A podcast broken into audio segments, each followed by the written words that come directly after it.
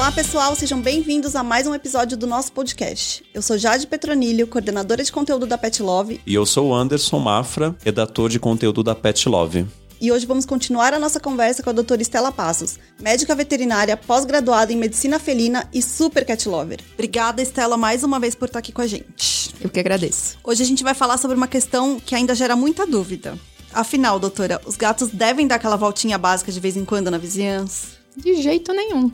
Quais os maiores riscos dos gatos que levam essa vida livre ou semi-domiciliada? Eles estão sob risco de todos os, acidentes que podem acontecer, né? desde um atropelamento, pular um muro que tenha vidro, aí tem o risco das brigas entre outros gatos, um cachorro atacar o gato e acabar machucando, que a gente vê isso, até pular né, um, um, portão espetar numa lança, cair num, num, terreno que ele não consegue sair. Às vezes ele pula e não consegue voltar, e nesse caso ele às vezes fica perdido. Aqueles gatos que a gente não sabe para onde foi. Uhum. E até os riscos de doença. Aquelas pessoas que deixam o gato dar a voltinha, ah, mas ele sempre volta. É, o risco de, de, contrair doenças como a leucemia felina, né, como a AIDS felina, vírus da imunodeficiência felina, e até doenças da pele, como a esporotricose, que é uma, uma zoonose, né, algumas micoses, e as feridas em si mesmo, os machucados, tá sob o risco de não voltar. Maus muito tratos, grande. né? Maus tratos, envenenamento, inúmeras possibilidades. Risco... Não dá nem pra pensar.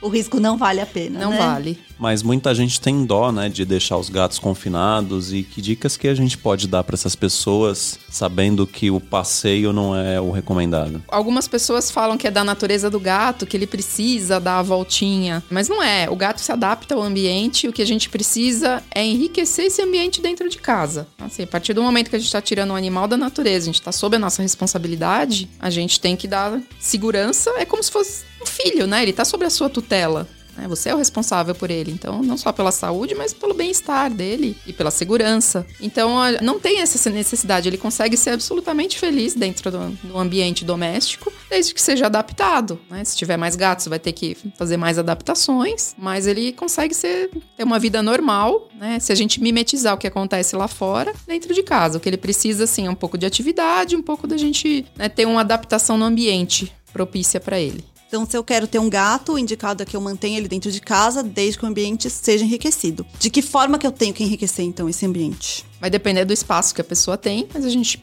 precisa. O gato precisa, por exemplo, da questão da marcação territorial para afiar as unhas. Então, a gente precisa de arranhadores, muitas vezes a gente pede principalmente na, nas áreas sociais, seria perto da entrada da sala, por isso que o gato muitas vezes usa sofá, usa para afiar a unha. Alguns arranhadores podem ser até aqueles verticais, né? mas a gente gosta muito das prateleiras porque o gato gosta de ver tudo do, do alto, ele gosta de ver de cima, ele gosta, de, ele sente segurança, porque na natureza ele sobe em árvores para olhar ali o ambiente. Muitas vezes até é um local que ele gosta de dormir e se sente seguro para dormir, um local mais alto. Se tiver uma varanda, é, nessa varanda também dá para enriquecer. Agora tem bastante aquelas caminhas de dormir que a gente coloca no vidro, uhum. que o gato deita. E o gato gosta de ficar olhando pro lado de fora do, do vidro, ver passarinho, ver bichinhos. Se é no quintal, a gente vai ter lá esse quintal. E esse gato vai ter aí, nem precisa enriquecer tanto, né? Só o fato de ter um ambiente mais aberto já ajuda, mas também pode ter uma outra prateleira. Então a gente consegue colocar aí, e brinquedos também, né? Pode ser uma caixa de papelão. Fazer um túnel de caixa de papelão, o gato já se diverte. E o que é importante, assim, não só enriquecer o ambiente, mas o tutor também mexer com esse gato, brincar, tirar. Não precisa de muito tempo, como o cachorro exige, né? O uhum. gato é pouco tempo. Mas se você estimular ele um pouco, muitas vezes o gato continua até brincando sozinho. Muitas pessoas acabam trazendo um, um outro gato, né? Então já tem um gato, acabam trazendo um para ter mais uma companhia, enfim, ajudar nessa ambientação. Mas a gente sabe que os gatos têm aquela fama de não ser ser um bom anfitrião, né? Acabam estranhando a presença. O que, que a gente pode deixar de, de dicas nesse sentido para que um gato receba bem um outro? Eu vou defender um pouquinho os gatos aqui. O gato, ele é um, não é um animal 100% domesticado. A gente chama que ele é um animal domiciliado. Ele se permite viver no ambiente doméstico, mas ele não é um animal domesticado. Então a cabecinha dele, ele ainda pensa como se ele estivesse na natureza. Quando chega um animal estranho, geralmente um outro gato, ele vai estranhar. Ele tá chegando um animal diferente, né? Um outro gato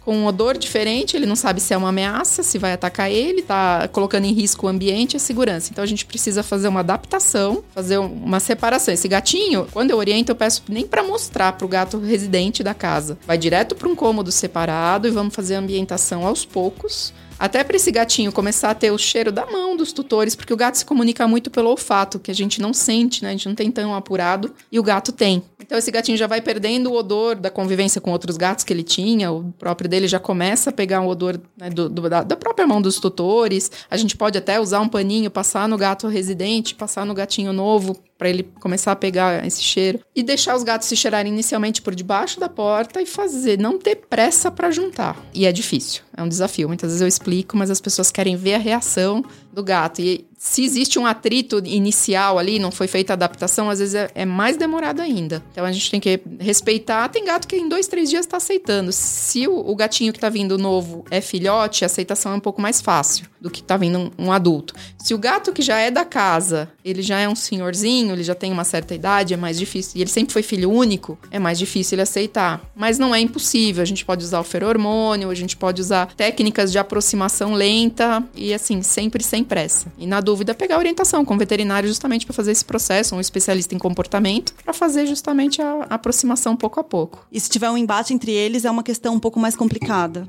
Sim, porque aí a adaptação vai se tornar mais difícil. Se eles se atracarem ali, se tiver um, né, uma briguinha. O gato que é novo, ele vai ficar com medo do gato residente, ou ele vai querer enfrentar. E o gato residente vai querer continuar atacando. Então, assim, tem que voltar a estaca zero, separar completamente, começar tudo de novo e provavelmente vai demorar um pouco mais. Um pouco antes você falou é, em relação a afiar as unhas, né? Na verdade, isso tem uma questão que vai um pouco além do afiar as unhas que as pessoas acham, né? Que só tá arranhando para fazer a manutenção da unha, né? Explica um pouco mais sobre isso, por favor. O, o, gato tem feromônios também nessa região das unhas, assim como ele tem na região dos bigodes, da cabeça, por isso que ele se esfrega. Ele gosta de, de no próprio arranhador e na gente, na perna da gente, na, nos móveis da casa. Ele gosta de marcar. Uhum. Esse feromônio, ele sinaliza para outros gatos que tem um gato ali. Né? E ele faz isso na natureza. Na natureza eles fazem árvore. Justamente tipo assim, ó, na natureza eles usam a urina também para marcar aquele território como deles, né? Na natureza eles não, a maioria não é castrado, né? A menos que seja alguém tenha resgatado e devolvido para a natureza castrado. Uhum. Tem essa importância também de, da questão de afiar a unha, mas não é. é justamente é, é a marcação territorial. Para eles é importante, é um ambiente seguro que tem o odor deles e sinaliza outros gatos, esse ambiente é meu. E as questões relacionadas a, ao instinto do gato, né? O instinto caçador dele. De que maneira que isso pode ser suprido? Com brinquedos. O gato, como eu já falei, o gato ele é domiciliado, né? Ele não é domesticado. Tanto que todas as brincadeiras do gato são de caça. O gato tá brincando ali sozinho, ele tá batendo uma, uma bolinha, vai, um ratinho. Dali um pouco ele vai jogar para debaixo de um móvel para se tornar difícil, porque é a dificuldade da caça. O gato precisa, isso é super saudável pro gato. O gato enjoa dos brinquedos também, então assim, tem uma variedade de brinquedos, mas a gente precisa, às vezes ele enjoa, deixou de brincar, guarda, deixa um tempo guardado,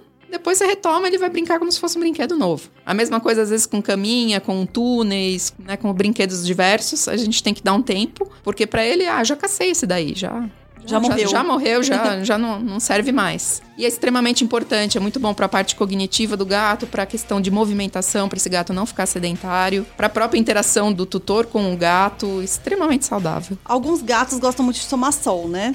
Mas eles não dependem do sol para sintetizar a vitamina D que nem a gente. Existe algum problema no fato deles não tomarem sol? De repente um gato que mora em apartamento que não tem acesso a isso? Não, não tem problema. Se eles buscam sol, muitas vezes é por outros fatores né, que a gente não sabe quais são, talvez a questão própria energética, própria da natureza mesmo, né? Uhum. Até na gente, né, tem um fator aí é, relacionado com alegria, né, pela questão do sol, mas a gente acabam associando a questão da vitamina D. Uhum. Não tem problema. Eu só sempre peço, assim, para evitar a questão dos gatinhos brancos, sol, e o sol através do vidro. Porque o vidro, ele deixa passar o raio UVA, tá. que é ruim, que é aquele que estimula o câncer de pele né? E não deixa passar o VB, né? que é o raio que seria bom, que na gente estimula a vitamina D, neles não. Mas só evitar esse excesso, muitas vezes o gato fica num apartamento e ele só pega muito sol através de vidro. Então, se ele não tomar sol, não tem problema.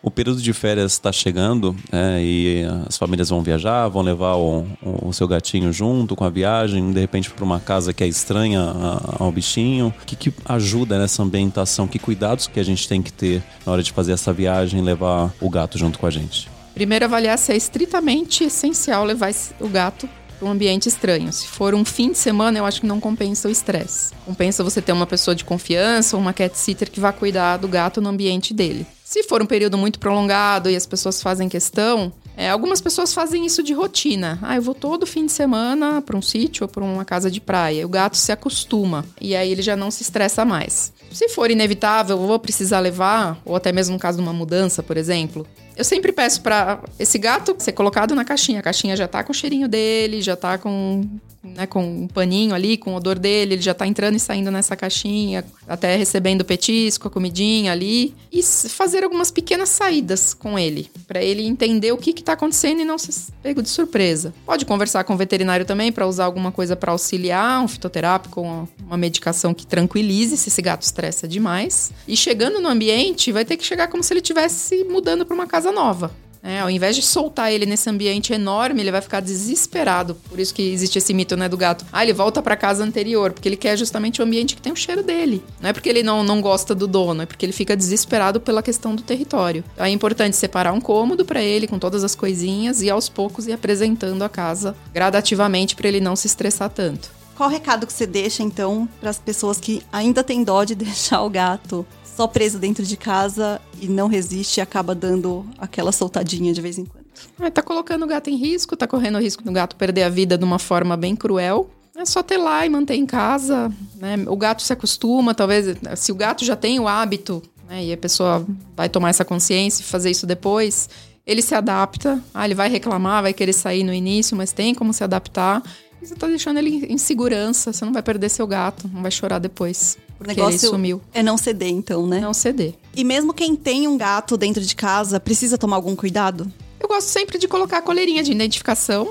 Eu acho bacana. Sempre aquela coleirinha que é para gato, que tem aquela travinha de segurança, que se o gato se prender, ele não vai se enforcar. Se uhum. né? Existe hoje coleirinhas excelentes, né, para felinos. Não é só aquela que tem um elastiquinho, mas é uma que tem a trava mesmo. Tá. Porque a de elastiquinho ela também pode machucar. E a plaquinha com a identificação, com o telefone do tutor, o nome do gato. Por mais que a gente tenha precauções, alguns acidentes podem acontecer é, que está fora do nosso controle. De repente a casa ser invadida por um ladrão, como aconteceu com uma cliente minha, que entrou o ladrão no, no, condomínio dela e deixou a porta aberta durante o dia. Quando ela chegou, tinha gato na garagem, tinha gato na casa de outro morador, tinha gato escondido dentro do armário. Ela tinha três gatos. Uhum. Por sorte, não aconteceu nada. A coleirinha de identificação auxiliou para saber de quem que era, porque era um condomínio grande. Eu tive outro caso, por exemplo, que um pedreiro deixou uma porta aberta, que era para estar tá fechada, onde estava trocando uma janela, o gato pulou pela janela e ele vai vai pela curiosidade de estar ali no ambiente. Né? Ele vai ver o que, que é ali, aquele lugar diferente. Ele não quer fugir, né? Não existe isso do gato, ah, ele não está satisfeito, ele vai embora. uhum. É a curiosidade, faz parte do instinto felino. Então, muitas vezes, se ele está identificado, tem a questão do microchip também, que é bacana. Tem poucas alternativas, até o pessoal quer o microchip com GPS, né? Caso aconteça, mas ainda é um pouco mais difícil do, com o GPS, tem que trazer de fora, pelo que eu saiba, né, ainda tem poucas empresas trabalhando, mas o microchip também é um auxílio, você está cadastrado, e a coleirinha acaba ajudando, ajudando né, nessa identificação. E o gato se adapta a, a utilizar a coleirinha, se você acostumar, não acho que é algo que judie o gato, nem se está colocando como um enfeite, né, é, um, é uma medida de segurança. Mesmo com a identificação, o barulho, porque tem essa questão que ah, o guiso tem o barulho e tudo mais, é melhor ter a coleira que faça esse barulhinho por conta da plaquinha do que não ter, você acha? A plaquinha não faz barulho.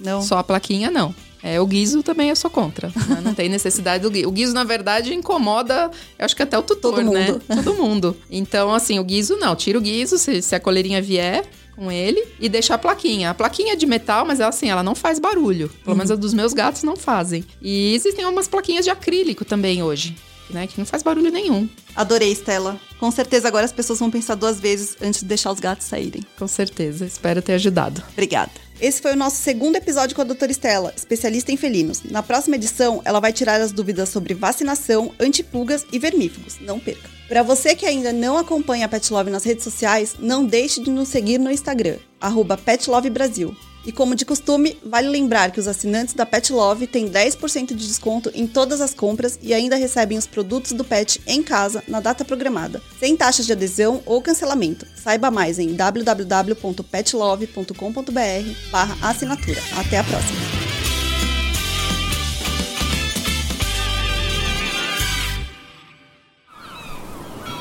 Este podcast foi editado pela Maremoto.